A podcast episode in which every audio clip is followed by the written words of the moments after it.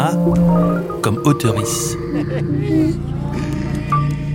A comme auteurice, le droit d'auteur expliqué aux autoristes de podcast, présenté par la SCAM. D comme déclaration, par Samia Basile. Ça fait plusieurs années que je fais du podcast, mais au moment où j'enregistre cet épisode, ça fait seulement deux mois que j'ai adhéré à la SCAM. Au départ, j'ai un peu procrastiné, et après, j'ai beaucoup procrastiné. Pour adhérer à la SCAM, il fallait que je déclare mes podcasts. Sans déclaration, pas d'adhésion. Vraiment, c'est pas très compliqué de déclarer un podcast, mais il fallait que je le fasse, quoi. En plus, pendant longtemps, j'ai pas compris l'intérêt de faire cette démarche. J'en ai parlé à Sandrine Ferrat, responsable du pôle média à la SCAM. Pourquoi déclarer ses œuvres à la SCAM? C'est quoi l'intérêt en fait? Déclarer une œuvre à la SCAM, c'est d'abord adhérer à la SCAM, c'est-à-dire rejoindre une maison d'auteurs, une société d'auteurs qui euh, offre euh, beaucoup de services aux auteurs. Voilà, c'est un toit avec un lieu de rencontre, euh, des échanges avec vos pairs. Ça, c'est la première chose. Mais il y a aussi un autre intérêt, qui est financier.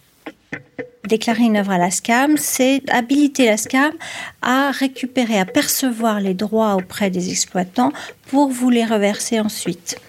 Donc de l'argent en fait De l'argent. C'est de l'argent que vous percevez en échange de la diffusion de votre œuvre. Bon, dans le podcast, c'est pas des sommes énormes, parce que c'est un secteur culturel avec une toute petite économie. Mais c'est de l'argent auquel vous avez droit, et ce droit est un des acquis des auteurs en France. Ça euh, ne constitue pas en revanche une protection de l'œuvre, hein, puisque ça, c'était à faire avant sa première divulgation. Déclaration n'est pas protection. Protéger son œuvre, c'est pouvoir prouver que votre œuvre existait déjà à une certaine date. Ça vous permet de vous défendre en cas de plagiat ou de litige. Alors que là, on parle de déclaration, ce qui vous sert à recevoir des droits d'auteur. C'est une démarche que vous pouvez faire en ligne sur le site de la SCAM. Alors pour la déclaration d'une œuvre, euh, il faut indiquer euh, les éléments essentiels, euh, le, titre de la série, le titre de l'œuvre. Si vous avez une incertitude, eh bien vous pouvez nous appeler aussi là-dessus ou nous adresser un mail pour, pour être aidé. ce qui est important dans le cadre d'une œuvre diffusée sur le web, ben, c'est de joindre, de copier l'URL dans le formulaire. Et enfin, une signature de l'auteur identifiée. Une signature de l'auteur, ou des auteurs d'ailleurs. Si vous avez coécrit le podcast avec une autre personne, vous devez par exemple spécifier que vous avez écrit 60% de l'œuvre et votre co-auteur 40%. Il faut que vous en parliez directement avec votre co-auteur et que vous vous entendiez sur cette répartition. Ça, c'est pour la déclaration. Il faudra aussi joindre des documents. S'il y a un contrat, puisqu'il est demandé dans le formulaire, hein, le contrat, donc euh, évidemment le joindre. Quand Sandrine parle de contrat, elle parle d'un contrat d'auteur. Mais peut-être que vous n'avez jamais signé de contrat. Évidemment, on va vous inciter à signer un contrat d'auteur, c'est préférable. Si vous n'avez pas signé de contrat d'auteur, eh bien, il faut l'écrire euh, auprès de nos services. Et puis, euh, vous pouvez donc déclarer cette œuvre. Si vous avez réalisé une série de podcasts, que ce soit une émission ou une mini-série, il faudra déclarer chaque épisode.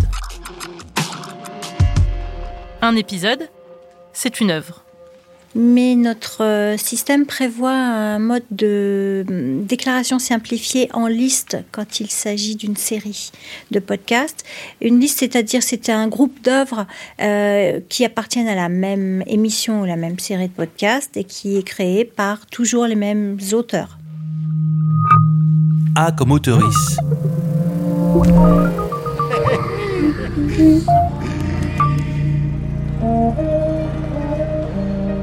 Normalement, vous devez déclarer votre podcast dans les trois mois après le début de la diffusion de votre œuvre sur les plateformes de podcast. Mais la SCAM assouplit un peu cette règle, ce qui vous laisse en fait un an après la date d'exploitation pour faire votre déclaration.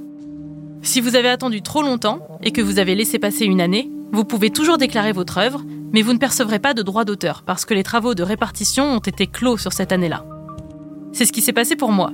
J'ai déclaré mes premiers podcasts beaucoup trop tard, et la conséquence de cette procrastination, c'est que j'ai pas pu percevoir de droits d'auteur. Mais bon, j'ai quand même bien fait de les déclarer, parce que maintenant je suis adhérente à la SCAM, une société qui se bat pour les autoristes. Et puis, pour mes prochains podcasts, croyez-moi, je vais les déclarer en temps et en heure.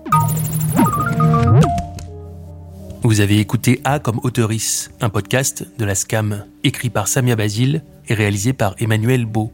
À la production Isabelle Durier, une série produite par Wave Audio. À retrouver sur toutes les plateformes.